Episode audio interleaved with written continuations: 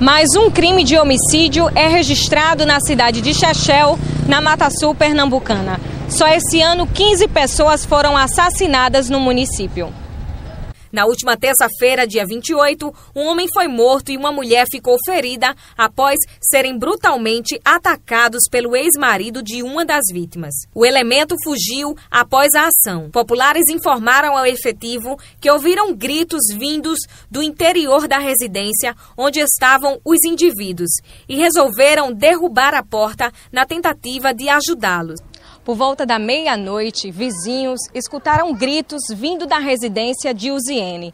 Nesse momento, um casal se dirigiu até a residência e constataram que se tratava de uma briga. A porta estava fechada e os vizinhos arrombaram a porta com um pedaço de pau. Passados cerca de 10 minutos até conseguirem entrar na casa e retirar a Uziene quase sem vida.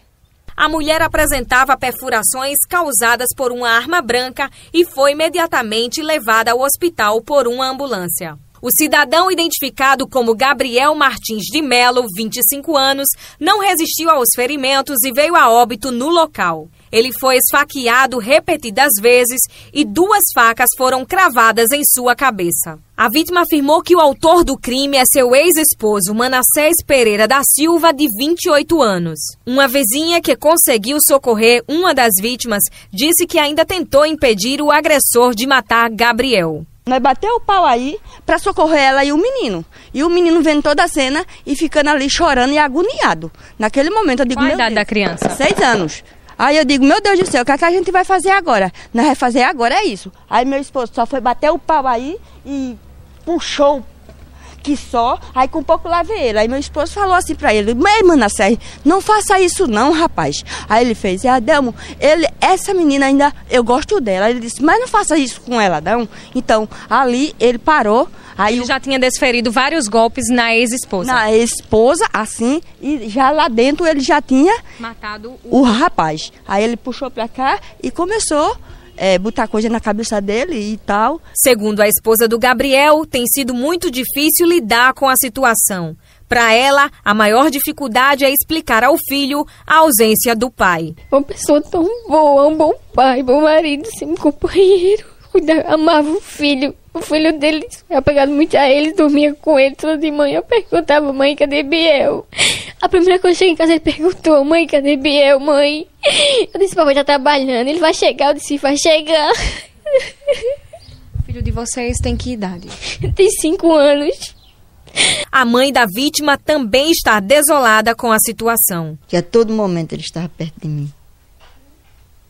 Quando os outros saíam, que precisava sair, que tem um momento que cada um precisa sair, né? Então tinha que ter uma, uma oportunidade.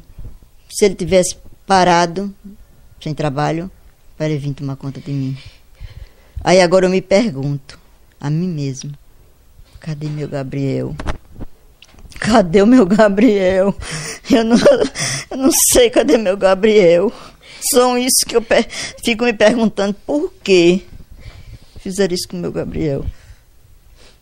Os policiais realizaram o levantamento cadavérico e encaminharam o corpo ao Instituto de Medicina Legal para que fossem tomadas as medidas cabíveis. A outra vítima, no caso a mulher, foi socorrida ao hospital de Chechel e em seguida ao Hospital Regional dos Palmares, onde nós diligenciamos e constatamos, segundo a informação dos médicos lá, que ela tinha passado por cirurgia, né, se encontra entubada, inclusive a autoridade policial, o delegado Alexandre Amorim, foi até a cidade, até o Hospital Regional dos Palmares, né, na tentativa de ouvir a vítima, só que no momento ela se encontra em estado estável, porém entubada, sem poder eh, dar maiores esclarecimentos. Horas depois, o assassino se entregou à Polícia Civil do município de Chechel.